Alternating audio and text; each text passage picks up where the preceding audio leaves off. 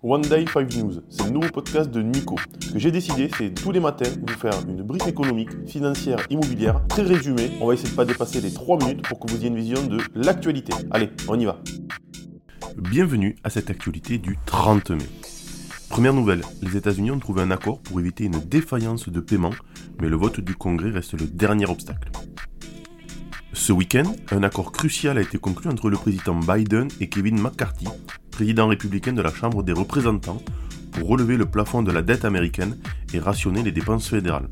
Cependant, cet accord doit encore passer le vote du Congrès, qui n'est pas sans controverse politique des deux côtés. Les marchés ont réagi avec prudence à ces nouvelles. Le CAC 40 a clôturé en baisse malgré une ouverture en hausse en raison des faibles volumes d'échanges liés aux divers jours fériés. Parmi les valeurs du CAC 40, Unibail Rodin comme Westfield a réalisé la meilleure performance avec une hausse de 1,16%. On continue sur le CAC. Fin de séance à Paris, le CAC 40 maintient tranquillement son cap au-dessus des 7300 points. Après une hausse de 1,24% vendredi, le CAC 40 a légèrement fléchi aujourd'hui mais a réussi à conserver les 7300 points, terminant à 7304 points. La fermeture des marchés à Londres et à New York a entraîné une réduction des volumes d'échanges à Paris. Par ailleurs, l'accord de principe sur le relèvement du plafond de la dette américaine doit encore être voté par le Congrès. Côté valeur, Inventiva a connu une hausse de 16%, tandis que Forvia a reculé de 3,5%. Enfin, l'euro se négocie légèrement en baisse face au dollar et le baril de Brent est sous les 77 dollars. Immobilier, le taux maximum du crédit frise la barre des 4,7%. Le taux d'usure, soit le maximum auquel les banques peuvent prêter, va atteindre 4,68% pour un prêt immobilier sur 20 ans et plus à partir du 1er juin, pratiquement doublé depuis début 2022. Cette augmentation découle de la hausse des taux directeurs de la Banque Centrale Européenne, BCE, pour lutter contre l'inflation. Les banques courtiers ont obtenu une mise à jour mensuelle du taux d'usure jusqu'en juillet pour mieux s'adapter à la situation. Cependant, avec cette augmentation et le durcissement des conditions de crédit, la production de crédit a ralenti. Les professionnels espèrent désormais un ajustement des règles limitant la distribution de prêts. Orpea, la restructuration financière avance vers une nouvelle phase.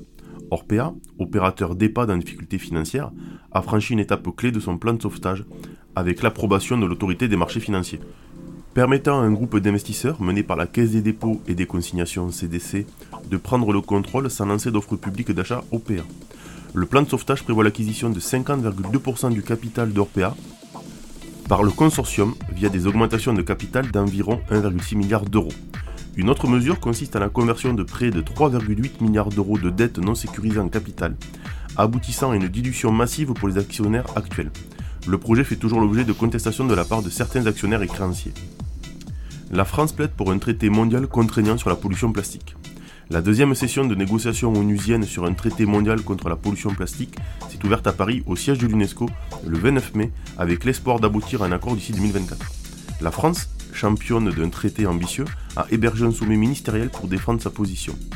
Les discussions qui rassemblent plus de 1000 délégués de 175 pays devraient déterminer les règles de gouvernance du traité et aborder la dichotomie entre ceux qui soutiennent une approche axée sur le cycle de la vie complète des plastiques et ceux qui se concentrent uniquement sur la gestion des déchets. Les discussions promettent d'être complexes en raison des intérêts économiques en jeu. Allez, je démarre mon analyse. Je vois de plus en plus marqué que le secteur immobilier est en crise ou est en passe de l'être. La dernière crise que nous ayons connue date de 2008 et elle est liée à une crise financière américaine, subprime. La facilité serait de dire que ces soucis sont dus à la remontée des taux, mais il n'y a jamais eu de corrélation dans le passé entre remontée des taux et crise.